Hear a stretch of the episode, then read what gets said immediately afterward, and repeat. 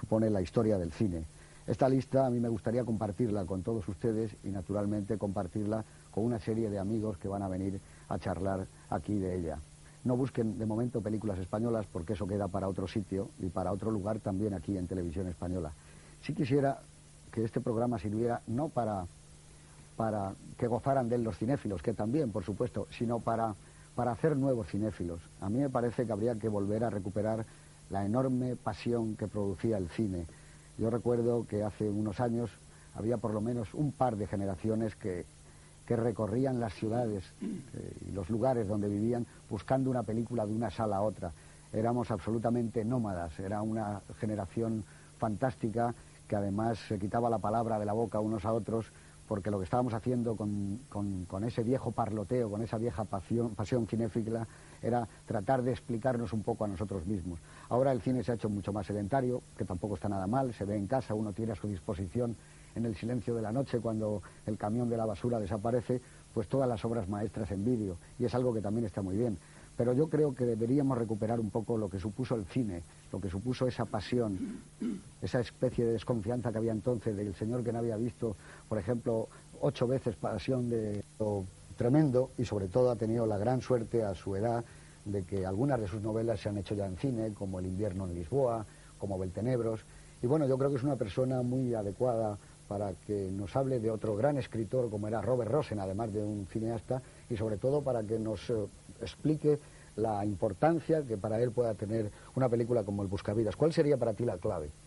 Yo creo para mí la, clave de esta, de esta película es la intensidad que tiene, es decir, la, fuerza, la, fuerza con la que se retratan cosas particulares, es decir, esa, esa maravilla del cine americano y del arte americano de contar las cosas con sus perfiles exactos y al mismo tiempo convertir esa peripecia, convertirla en una especie de, alegoría, pero no enfática, ¿no?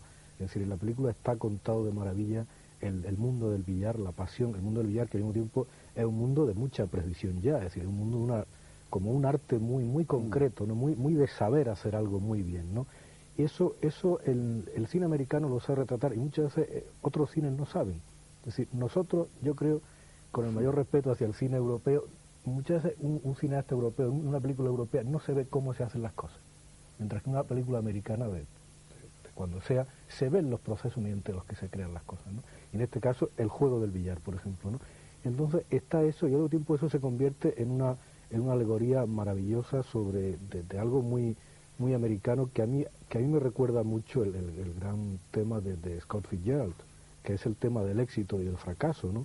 Y que es el tema que ya estaba en, la otra obra maestra de, de, Rosen, que es Cuerpo y Alma.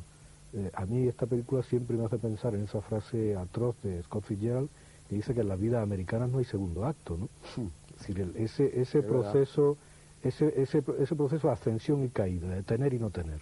Yo creo que precisamente en ese título de la novela de Hemingway, de la película de, de Hawks, se puede resumir el sentido de muchas de estas películas, es decir, tener y no tener lo que uno tiene y lo que no tiene, lo que uno quiere lograr y lo, y lo que pierde. ¿no? Entonces, esa, esa mezcla entre la descripción de algo que resulta admirable, una destreza, cualquier destreza, presenciar cualquier destreza es admirable, por lo menos a mí me entusiasma ¿no? ver la, gente que sabe hacer algo muy bien.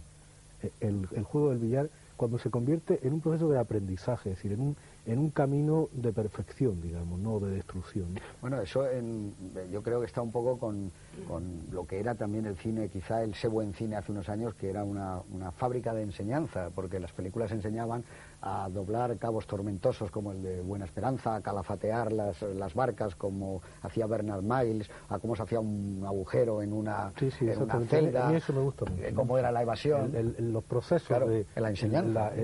Recuerdo otra película muy muy graciosa, aquella de, que a mí me gusta mucho, ¿no? De, de Stargers, aquella de la gran evasión, ¿no? ¿cómo, ¿cómo, se hacen las cosas? ¿Cómo el tipo aquel que acaba de morir, por cierto, este actor, ¿cómo se llama? Este que hacía del hombre que perdía la vista, este eh, Donald Pleasant, Donald Pleasant. se llama. Eh, cómo falsificaba un, carnet, cómo, cómo hacían un abrigo, ¿no? esa cosa material, ¿no? Que es tan, tan, tan atractiva para ver, yo creo que está muy bien en esta Ya sabes que siempre el, maestro Luis Buñuel decía hagas eh, los planos que hagas y lo hagas como lo hagas, que se vean las manos. Mm, tenía una obsesión, siempre que se vean las manos. Pues claro. las manos eran un foco de enseñanza también extraordinario para aquel cine, que eso sí es verdad que se está perdiendo. Y hay una cosa también, yo creo, muy significativa en el Buscavidas, que es una película de deportes. Los deportes siempre ha parecido que la mayor fuerza los tenían el fútbol o el boxeo, pero claro, el cine americano, por esa falta quizá de énfasis que tú hablabas, puede mostrar una partida de billar y estar sin pestañear, o una partida de póker, como es el rey del juego, ¿no? Y eso es por un problema, yo creo, de sencillez, ¿no? Yo creo que es un problema de, la, de lo, que tiene, lo que ha tenido el cine y que tiene que tener siempre el cine, que es una especie de, de laconismo casi, casi cartesiano, ¿no? A mí me da la impresión de que el cine en los últimos años cada vez está más lleno de adjetivos. Yo veo películas como la entrevista con el vampiro esta, por ejemplo, y que me perdone quien le guste, o veo el último Coppola, y ahí parece que eso es retórica pura, eso son adjetivos, eso, eso es decoración, eso es efectos especiales. A mí me gusta un cine en el que es una opción ya, llega una edad en la que uno puede permitirse, cuando teníamos 20 años, como tú decías antes, tenía que gustar todo. Luego ya llega un momento y dices, pues quiero elegir, ¿no? Y entonces llega un momento en que uno elige pues esa, esa, esa especie de ascetismo en el cual hay pocas cosas, pero esas pocas cosas que hay importan mucho, ¿no? Y esta película, esta película le pasa como al billar, que el, billar es un, es un juego completamente seco, ¿no? Un juego cartesiano, es decir, no hay, están las bolas, está el... el, y, yo creo que el, el, funcionamiento de la propia película, esa sequedad que tiene, ese, eso, eso, esos encontronazos entre unos personajes y otros casi casi se puede tomar como una... Y una cosa que dice el protagonista, Eddie el Rápido, del billar, que te permite hacer cosas que probablemente antes no ha hecho nadie, que tú eres el primero que lo haces y que lo sientes, ¿no? Que eso es extraordinario. Bueno, pues para hablar de esta película, mm, la película del Buscavidas, y con esta película da inicio a este programa de televisión que se llama Que grande es el cine, y que, bueno, yo creo que vamos a tener la posibilidad de ver con el cine la gran aventura del siglo XX. Buenas noches, ya está. Bueno, pues aquí estamos, después de haber visto el Buscavidas que nos ha dejado a todos casi sin aliento. Antes de nada yo quisiera comentar con vosotros, para centrar la película y también para centrársela a ustedes naturalmente, que el año que Robert Rosen está rodando el Buscavidas y bueno, cuando se produce esta película que tuvo nueve nominaciones y dos Oscars, luego hablaremos de ellos, fue el año en que se estrenó en el mundo el séptimo sello, el año en que Viridiana de Luis Muñuel gana la Palma de Oro, el año en que se levanta el muro de Berlín, el año en que Gagarin se lanza al espacio, hace tiempo, ¿eh? Digo, ¿cómo lo vemos de lejano? Y el año que muere Gary Cooper, y sobre todo unos escritores extraordinarios como Dashiell Hammett, Blaise Cendrars, Hemingway, se suicida, eh, Celine, y bueno, José María de Sagarra, otro gran escritor español. Este esto es un poco centrar la película en su tiempo, y ahora cualquiera de vosotros que diga lo que os ha parecido volver a verla. ¿Eh? Y tomó posesión ah, Kennedy. tomó posesión Kennedy también. Bueno, ¿qué os ha parecido? a mí me parece, me parece por encima de todo una extraordinaria película, pero yo por centrarla un poco, diría una impresión muy personal mía. Y es una película que admiro profundamente, que, que me gusta mucho, pero que encuentro demasiado seca, lo cual es una virtud y a la vez es un defecto, en mi opinión. Es una película que se nota que está hecha por un escritor. A mí me parece que la película rezuma eh, la categoría literaria de Robert Rosen por los cuatro poros y por todos los sitios. E incluso es una película, más que de un escritor, de un intelectual. Una película, eh, como tú has dicho al principio, muy cartesiana. De un intelectual americano. Sí, sí, es una película fundamentalmente inteligente. Yo diría que es una película que a mí me asombra y me admira, porque es una película que yo diría que es más inteligente que sensible, si esto se puede especificar así. Porque a mí me parece que la película lo que narra realmente ya no es un análisis de unos personajes, sino que es realmente una casi casi una disección, casi una autopsia en algún sentido de esos personajes. Y una cosa que es evidente en la película, que lo ha apuntado también Antonio antes, es que la puesta en escena es casi una puesta en escena de billar. Mm. Eh, es, casi eh, hecha con tiralíneas y con cartabón. Los planos generales del Buscavidas son impresionantemente, yo estoy convencido, no lo sé, que están pintados. Es decir, es imposible que esa planificación tan, tan, tan exacta, tan geométrica, tan un espacio, unos personajes que se mueven siempre con un sentido casi casi de, de, tiralíneas, de cartabón, eso no es nada improvisado ni nada de azar. Esta película yo estoy convencido que Robert Rosen no solo la tenía en la cabeza toda planificada, sino que la tenía en el papel. Y esto le da a la película un aire que a mí me parece que es mm, mm, un poco frío, de, eh, un poco esquemático de alguna forma, pero por otro lado es la puesta en escena que corresponde a lo que Robert Rosen quiere contarnos. Eso es indiscutible. Pero para mí, más que un análisis, es lo que he dicho antes, es casi casi una autopsia o una disección de unos personajes en estado casi puro y desde luego yo creo que no es una película sobre el billar. Por supuesto es una película sobre el billar, pero como tantos westerns o tantas películas de profesiones... Sí, igual tantas- podía ser de boxeo, como hizo él con o- Cuerpo o- y Alma. o de toreros, es decir, Sí, podía ser de, las hizo de de toros, cualquier claro. cosa. Es decir, a mí me parece que es una película que con el pretexto del billar, y efectivamente ahí está la grandeza de él, que no solo es una alegoría o una parábola, sino que además es un documental sobre el billar, pero además de eso es una película evidentemente sobre la ambición, sobre el éxito y sobre la inutilidad en algún sentido del triunfo. Bueno, ¿qué te parece a ti? Me ha dejado, que dices. me ha dejado Antonio sin palabra. Pues rebátele. Yo, mm, a mí- me ha parecido una película formidable que había visto ya varias veces y que ahora me ha parecido más formidable todavía, debe ser la edad. Y debe ser también el cine que se hace ahora. Ya empezamos. de parte. de- Y eh, esta es una película, eh, José Luis, de, de encadenados y de montaje absolutamente preciso. Y sobre todo para mí es una película de sugerencias. Ante el cine que se hace hoy, que es un cine de evidencias, donde todo lo que no se ve en pantalla parece como si no existiese. Eh, es la gran película de la elipsis constantemente eh, los planos terminan en un momento en que se sugiere lo que va a suceder. Como por ejemplo cuando Sara, se llama Sara, ¿no? Sara.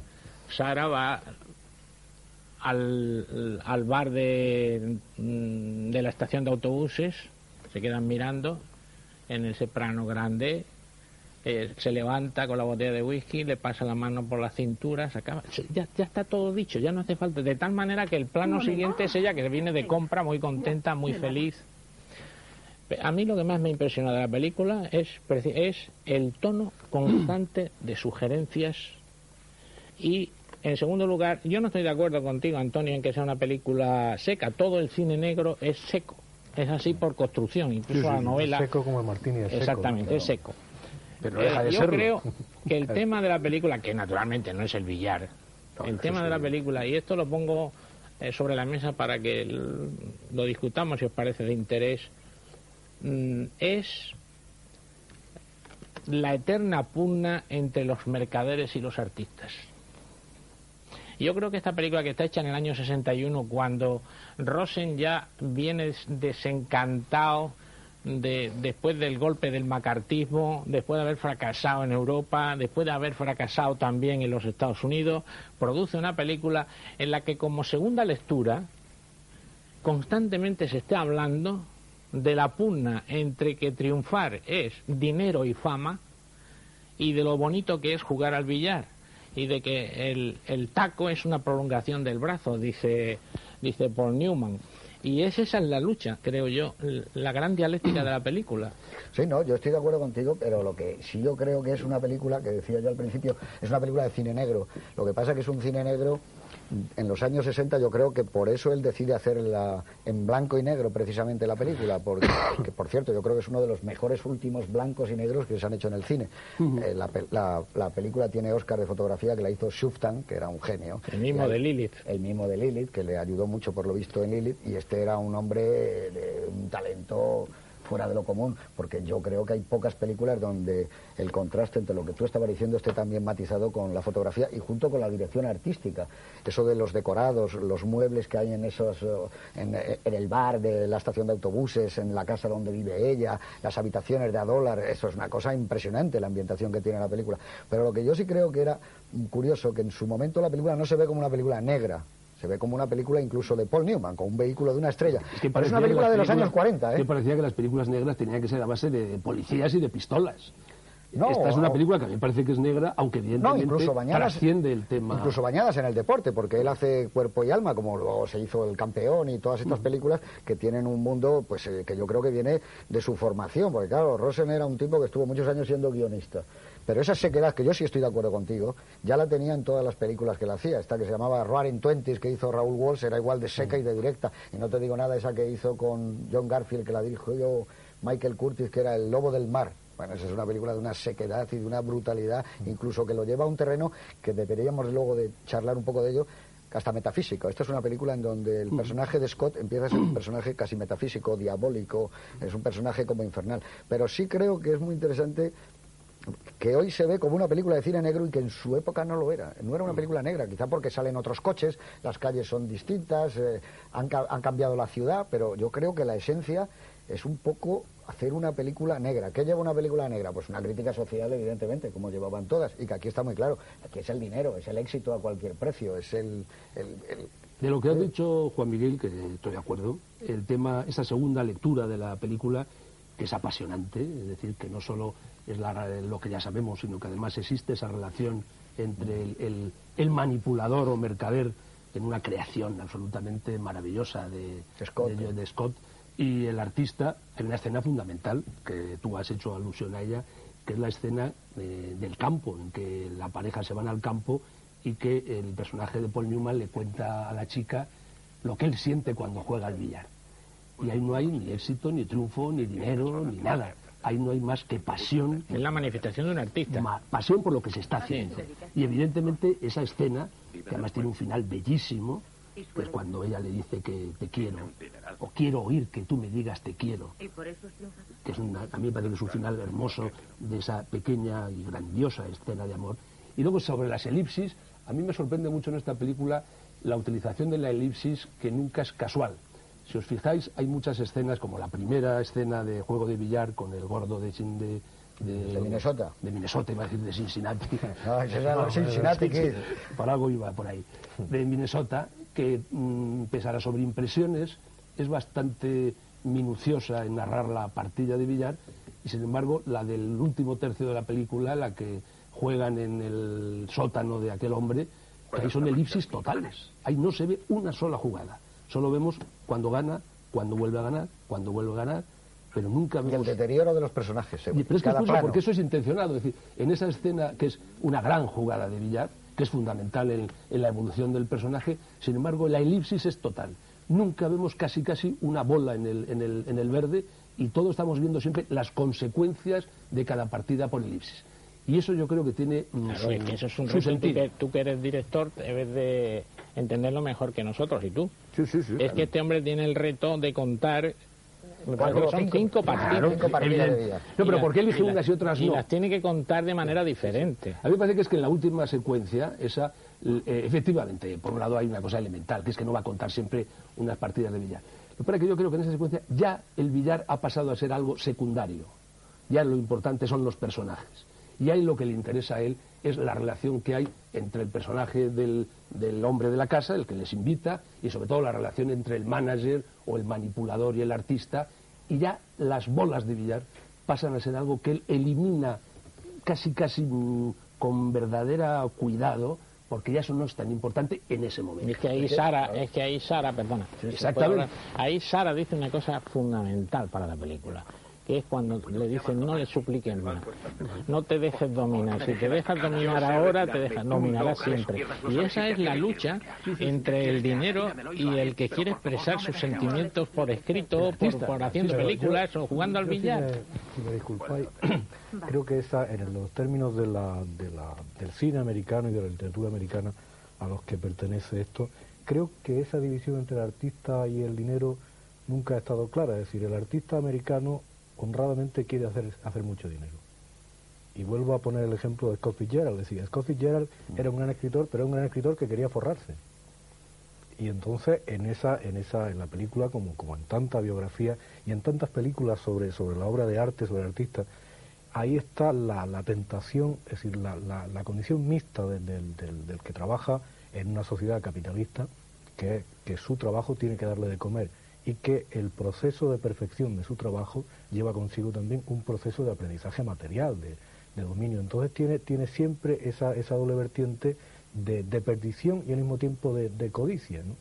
Y a mí me gustaría relacionarlo, fijaros qué curioso que estaba pensando que el camarero que sale en el bar de, del Buscavida es, Jack LaMotta y curiosamente hay una película heredera de esta de Martin Scorsese que es Toro Salvaje que es de mucho tiempo después, pero que plantea un poco la misma parábola. en blanco y negro. En blanco y negro también. Es decir, es como si era una atracción el cine, el, cine tiene un malentendido siempre que se parece a este del artista, porque el cine es un entretenimiento de feria que tiene la ambición y que, de contar el mundo y que depende por dónde tire la cosa, es decir, o cuenta el mundo o, hace una patochada que dé mucho dinero. Dignamente yo creo que todo director, y aquí hay dos directores de cine, un director de cine lo que quiere es hacer buenas películas que den mucho dinero. ¿no? Sí, pero siempre hay un George Scott que pretende otra cosa. Ten en cuenta que una película ten en cuenta que una película, es que este no, es un problema de escritor, y quizás por eso no estoy totalmente de acuerdo con lo que estás diciendo. Estoy de acuerdo con lo que estás diciendo desde tu perspectiva, pero en el cine, no sé si estoy haciendo una buena analogía. En el cine, la obra está dominada por una persona que es el productor, el dueño de la película, y otra persona que quiere expresarse a través de esa película. Y esa dialéctica es la que yo creo que después de todos los años que lleva Rosen sin poder hacer películas, termina uniéndose en él las dos personas, el productor que, y al mismo tiempo el director, y entonces intenta decir esa enorme lucha en la que ha vivido, eh, como diciendo, ya paso de lo de la fama y lo del éxito, ahora lo que quiero es expresarme. Y hace sus dos mejores películas. Es que no, no, no es un tema baladí, es que hace sus dos mejores películas por las cuales cierra y muere con 58 años.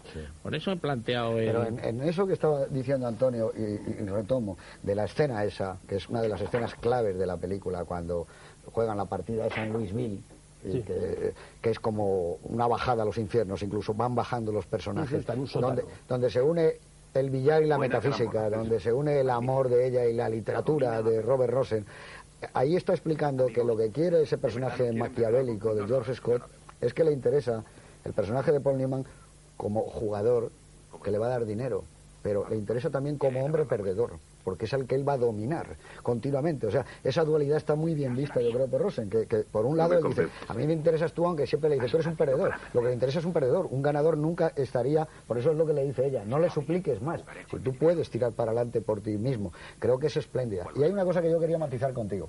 Estoy de acuerdo que esta es una película de escritor, pero creo que es esa película que hacen los escritores cuando han llegado a un estado de gracia especial y pasan a ser directores sin renunciar a su categoría de escritores. No sé si me explico. Ha pasado a John Huston. Sí, porque Rosen siempre, incluso Alejandro Magno tiene unos discursos bellísimos como de Shakespeare, maravillosos. Él siempre escribe muy bien.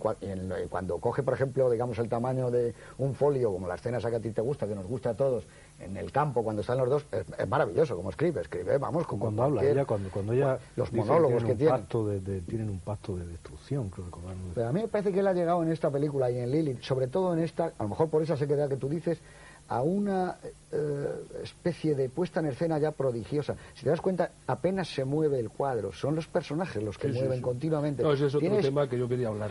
tiene esa mirada perfectamente clara en el encuadre, que es el gran misterio de esto del cine y que él lo domina, sobre todo un encuadre en escope. Siempre se hablaba mucho de Kazan en, en las películas aquellas que hacían Escope. Yo creo que esta es una de las mejores películas que se han hecho nunca en la historia del cine en Escope, cómo él aprovecha cada centímetro cuadrado y sobre todo con esa cosa que luego a lo mejor es que lo ha dado el tiempo. Esto cuando estaba Ross en vivo nunca lo hubiéramos dicho, pero tiene el peso o sea, el encuadre es magnífico y está muy bien y se puede llegar a ello, pero luego hay el peso del tiempo que está en ese encuadre. O sea, la duración de los planos es una cosa, no sé, magnífica. Él siempre decía que se preocupaba muchísimo del montaje y bueno, como casi todo el mundo, una película no se puede ver nunca hasta que no sale de la sala de montaje, pero él en esta película yo creo que ha hecho un, trabajo especial incluso con el tiempo, que a lo mejor es lo que tú decías, como ha estudiado que tengo cinco partidas de billar, no voy a dar las cinco partidas, voy a jugar con las elipsis que tú hablabas. Pero, pero es que eso que tú dices que es cierto, que los planos generales de la película, los planos generales, es que tienen un tiempo interior, o sea, aparte del montaje, que evidentemente está muy pensado y es muy minucioso, es que todos los planos que tienen una unidad de espacio y de tiempo, el tiempo no es nada plano, es un tiempo con ritmo, con armonía. Y esa es una de las cosas que tiene la película, que si os fijáis, mm, por supuesto que hay movimientos de cámara, y, claro. muchos, pero hay más movimientos de cámara panorámico que en desplazamientos en traveling. Y los que hay, que hay bastantes, yo no sé si tú lo habrás notado, vosotros lo habéis notado, mm, técnicamente no son perfectos. O sea, la cámara cuando se desplaza, mm. hay momentos en que se nota que se está desplazando porque hay un, no son esos desplazamientos armónicos. Porque te estás moviendo tú. Sí, sí, claro. Es como si se moviera un personaje. Claro. Él cada vez que mueve la cámara en una escena, que la desplaza, no que la hace, mueve en panorámica, realmente se nota que se está moviendo la cámara. Y yo creo que en un hombre del talento de Rosen me parece que eso es intencionado también. No simplemente decir que es que tenían un traveling, que no tenía unas buenas condiciones. Y eso yo creo que es una cosa que está muy bien en la película. Y luego, eh, eso que tú decías del escritor, que yo insisto un poco, a mí me sorprende que esta película, siendo una película muy escueta, muy ascética, muy contemplativa, muy desnuda, tiene un tonillo me lo vais a permitir, quizás yo en eso quiero hacer un poco de abogado del diablo, en algún momento un poco discursivo, en el mejor sentido de la palabra discursivo. Pero hay algunos momentos un poco discursivos, que es donde se le ve un poco el, al, no al escritor, sino al, literato. El final, por ejemplo, eh, se suelta un discurso por Newman eh, muy hermoso, muy bello, pero que en una película de este tono mm, a veces suena un poco, chirría un pelo. Y hay algún otro momento, que ahora no recuerdo bien, en que sí que hay unos ciertos momentos un poquito discursivos, es decir, que los personajes dicen, expresan verbalmente algo que yo creo que la película ya dice de por sí y que en eso, vamos, a mí me parece que en ese hay un ejemplo, que hay más, pero yo recuerdo, a mí una de las escenas que me gustan más de la película, mm, narrativamente, como capacidad expresiva de narrar, de narrar en imágenes, es el cambio de actitud de ella cuando lo conoce a él.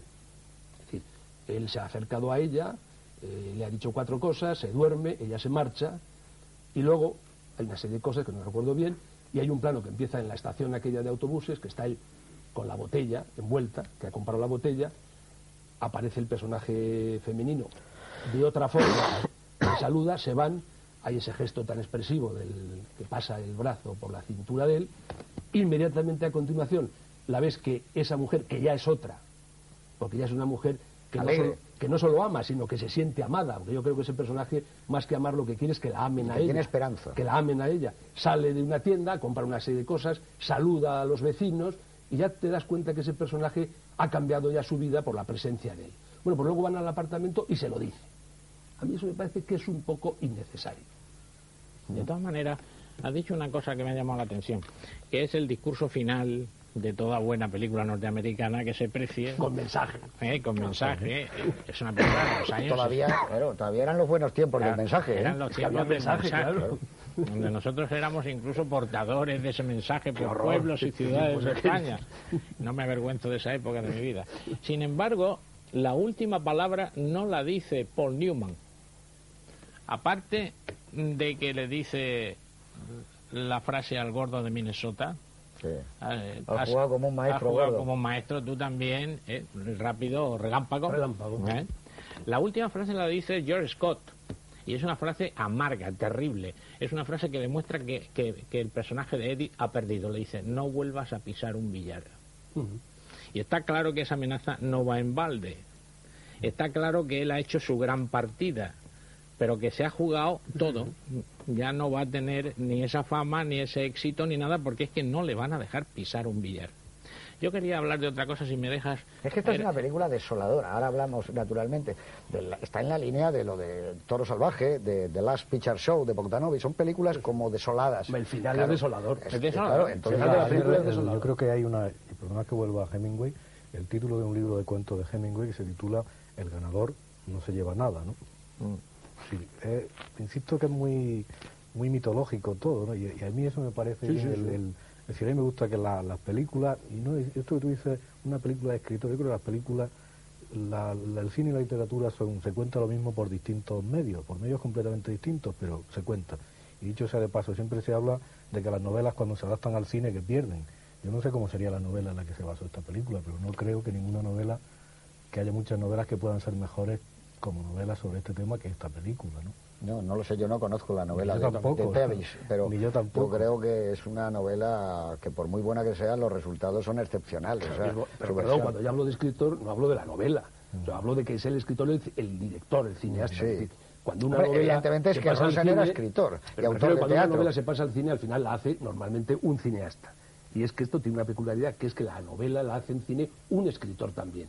Que es lo que yo noto un poco. Y un productor, porque claro, él ha llevado las tres cosas. Bueno, Pero efectivamente, es la película de un perdedor. Iba a, hablar, de otro tema, iba a hablar de otro tema. Yo no entiendo muy bien esas cosas que dice Antonio, porque Antonio insiste en que es una película seca y es una película de escritor. Y yo pienso que una película de escritor tendría que ser una película literaria, florida, retórica y nunca una película seca. Eso no lo entendí.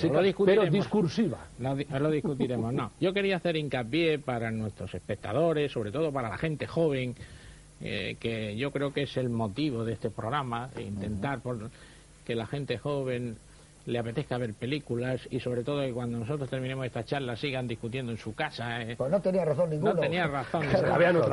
todo el de las gafas. Bueno, eh, yo quería... las gafas en la mesa. Gafas esa, aquí, señora. quería hablar de algo que me llama muchísimo, poderosamente la atención en esta película a propósito del billar. El billar, en el billar hay escasamente planos en los que se ve a Paul Newman, los hay, ¿eh? los hay, en los que se ve a Paul Newman las bolas, el taco y la carambola que se hace. Y no, eh, son, casi todas las escenas de billar son de montaje. Pero yo creo que la clave de montaje, es decir, hay un plano corto donde se ve la bola entrar. Yo creo que, y, a veces ni siquiera es un plano donde se ve la bola entrar. La clave es el sonido. El sonido de esta película es perfecto. La entrada de las bolas en las troneras es perfecta. Y, esa escena de, jazz. Esa escena de, que yo me la primera gran escena ah. que yo me preocupaba en cronometrar dura 26 minutos dura la, gran partida ¿eh? Está montada exclusivamente con un ritmo que no me parece incluso de cine de cine negro. Es un, ni siquiera seco es es, es es un ritmo como muy cortante ¿eh? en el que hay incluso un plano clásico de quitarse el sombrero de lágrimas de un reloj que va dando hay que tener mucho valor y mucha seguridad en sí mismo para volver a poner en el año 61 el clásico plano del reloj que da vueltas, a ver, a ver quién de vosotros tiene. Es el equivalente al de los asaltos, cuarto asalto, quinto asalto, porque tiene mucho que ver. Exactamente, yo creo que el montaje y el sonido de esta película son modélicos. Bueno, ten en cuenta que estaba nominada para nueve Oscar, entre ellos esos, ¿eh? O sea que la película fue una sorpresa. Porque ¿Quién ganó ese año? Ese año... West Side Story. West Side claro, es que eh, estaba complicado, pero la sorpresa fue que era una película en la que por lo visto el estudio no creía y que después fue un buen éxito, amparado naturalmente en, en un Newman que está de los mejores trabajos. Yo creo que es un mejor trabajo. Pero tampoco tuvo una crítica no, excepcional esta película. No, él nunca Yo creo que buena el reconocimiento ha venido un poco con el tiempo. ¿eh? Sí, ha, venido con el tiempo porque él nunca fue muy querido. Quizá porque había todavía un rescoldo de viejos críticos de cuando él estuvo en toda operación aquella de la caza de brujas y que nunca le perdonaron nada pero fundamentalmente eh, lo que ha venido el tiempo, como a todas las obras maestras, es echarle una mano a Rosen, porque claro, ahora es fuera de toda duda que el Buscavidas o Lilith o Cuerpo y Alma son películas ya imperecederas, ¿no? Pero hay una cosa que yo creo que deberíamos de plantear porque se habla muy poco de ello cuando se hacen estas cosas, es la dirección de actores. Y los actores es por Y los personajes. El casting de esta película, como dicen ahora, el reparto, el casting de esta película es impresionante hasta en los figurantes. Sí, sí, sí. Es una cosa tremenda. Hay momentos de, de Jackie Gleason, el gordo de Minnesota, que recuerda a Orson Welles. Ese poderío que tenía Orson Welles cuando se sentaba, cuando, se lava las manos, cuando dice que cierren otra vez las ventanas, que no las abran. Es una cosa eh, sobrecogedora como están todos los actores. O sea. La mirada, la mirada escéptica, entre cínica, eh, entre amargada de, El Gordo de Minnesota en la escena final. Que es otro perdedor. Que es otro perdedor. Eh, es asombrosa de, de, dirección de actores en el hecho de que, claro, los actores, la en los personajes, es decir, el modo en que está dibujado cada personaje, que, es una cosa que da igual, insisto, que se haga en literatura o que se haga en cine. hay personajes que están bien hechos y personajes que no están, que no están dibujados. Y aquí cada personaje tiene una parte de, identidad personal y al mismo tiempo tiene como un, un fragmento de mito, ¿no? el Eddie es, es, Paul Newman y es un jugador, pero es también el joven que aspira a dominar el mundo y a aprender, ¿no? Y el gordo de Minnesota es la cosa más antigua que hay, es decir, la relación entre el maestro y el discípulo. Ese momento en que el maestro es superado por el discípulo y lo acepta. Eso está en todas las historias del arte, el momento en que, en que el gran pintor joven convence a su maestro de que tiene que dejar los pinceles. Picasso El momento en que el padre de Picasso dice, yo no pinto más con este niño. Sí, que es matar aquí". al padre, claro. ¿No? Es decir, es- es el, el- yo no, yo, perdona que disienta de ti en esto, porque yo el psicoanálisis No, que digo, que esto es, el- el, como siempre matar ese, ese, ese- ese proceso del aprendizaje en que, en que el maestro reconoce al discípulo. Es el momento, por ejemplo, en que Haydn reconoce, reconoce a, a- Beethoven, ¿no? Es- esa, esa grandeza de, y, y que ahí se iguala, se igualan el que pierde y el que gana, porque los dos saben, yo creo que la diferencia es que los dos saben que de lo que están jugando es distinto a lo que está viendo Josie Scott. Y eso es una de las claves. Ellos dos lo saben, solo ellos dos lo saben. Y ella también lo sabía, pero ella, claro, se queda al margen, ¿no? Pero, pero al final te das cuenta de que hay una, una comunidad secreta entre el gordo y Paul Newman a la que no accede nadie, por una razón o por otra, ¿no? Y es curioso porque ella es una artista, Ya, ella es una escritora y no tiene esa clave. pero yo creo que ella sabe que está, que ella se sabe fracasada. Porque No, ella cuando ella, lo pone en el, en el momento cristal, dado, le dice, me gustaría tener esa confianza que tú tienes en ti ella mismo". sabe, Ella ella, sí. ama, la diferencia es que ella ama mucho lo que hace, pero lo que hace no la ama ella. Me parece a mí, mientras que tanto Paul Newman como el gordo de Minnesota saben que son muy buenos.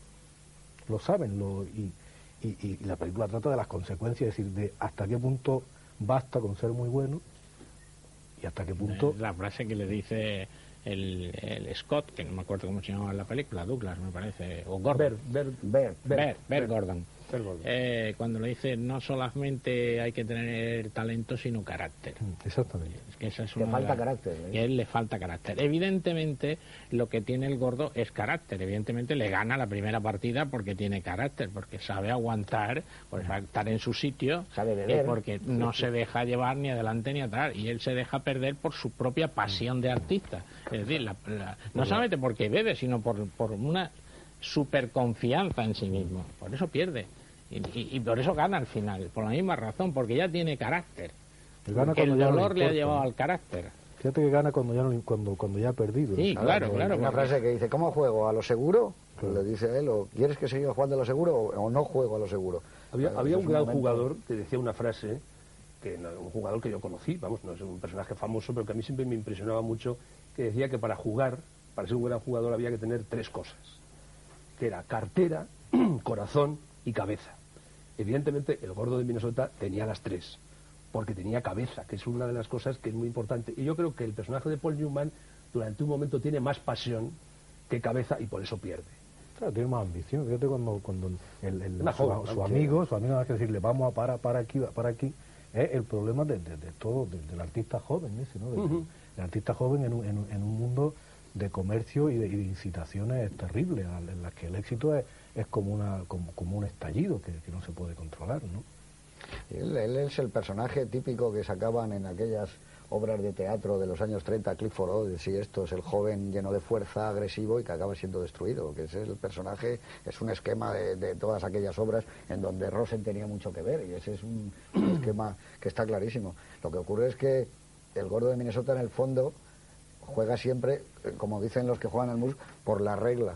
Nunca se sale de las reglas. Es un samurái, el gordo de Minnesota es un samurái. es un claro. corredor de fondo. Claro, pero él no. Cerebro, coño. Claro, Yo- hay pero él- momentos- él hay- no, el, hay el- el momentos que a Paul personaje de, de dice, Eddie el "Qué guapo rápido no. gordo", No, no, es, es el gordo, el que es un cerebro es el El gordo. verdad que dice, qué guapo estás gordo, ¿no? Dice, En ese momento me Aparte que el gordo tiene hasta una puesta en escena, es decir, él hace todo para de- destruir un poco a su competidor cuando llega con ese abrigo, con ese clavel, se quita el abrigo, la chaqueta con otro clavel, luego cuando se vuelve a vestir, se lava, toda esa puesta en un escena. ceremonial, claro. Es una ceremonia. muy primitivo, ¿no? Alguien ha oído que ha llegado alguien a la ciudad, ¿no? A mí me recuerda un western que no, que, que no me acuerdo ahora cómo se llama el título ni nada, creo que sale Glenn Ford, que es un tipo que es el pistolero más, más rápido que hay y entonces vive aterrado, porque sabe que todo aquel que quiera ser un buen pistolero tiene que venir a matarlo, ¿no?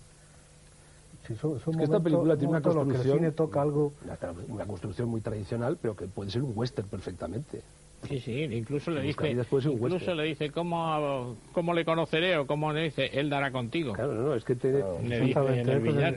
y la búsqueda al final que vuelve otra vez a buscar al gordo es típica de la Y tradición en del la puesta en escena de Toda la secuencia pretítulos es magnífica. la secuencia llega. pretítulo. Mira, hablando de la secuencia pretítulo, La, la secuencia pretítulo es que es perfecta, es redonda. Con ese coche que llega a una calle y se baja, eso es una que dura seis minutos, está en función de que inmediatamente que termina sale el título de la película. Y entonces yo creo que el título de la película que Diga, sale señor. en, el- en- en la versión doblada al español bien, no es exacto, no es el buscavidas. Porque yo me tomé la molestia, naturalmente no hoy, sino ayer, de mirar en el diccionario y el diccionario me vaya a dejar que os diga lo que dice el diccionario que es un buscavidas. Dice, uno, es una persona que se ocupa en averiguar las vidas ajenas. Dos, es una persona que busca con diligencia un modo lícito de ganarse la vida. Evidentemente nada de esto. Yo creo que es un jugador de Eh, ventaja. Es el sentido contrario. Se refiere a, a ese momento donde dicen tú eres un buscavidas.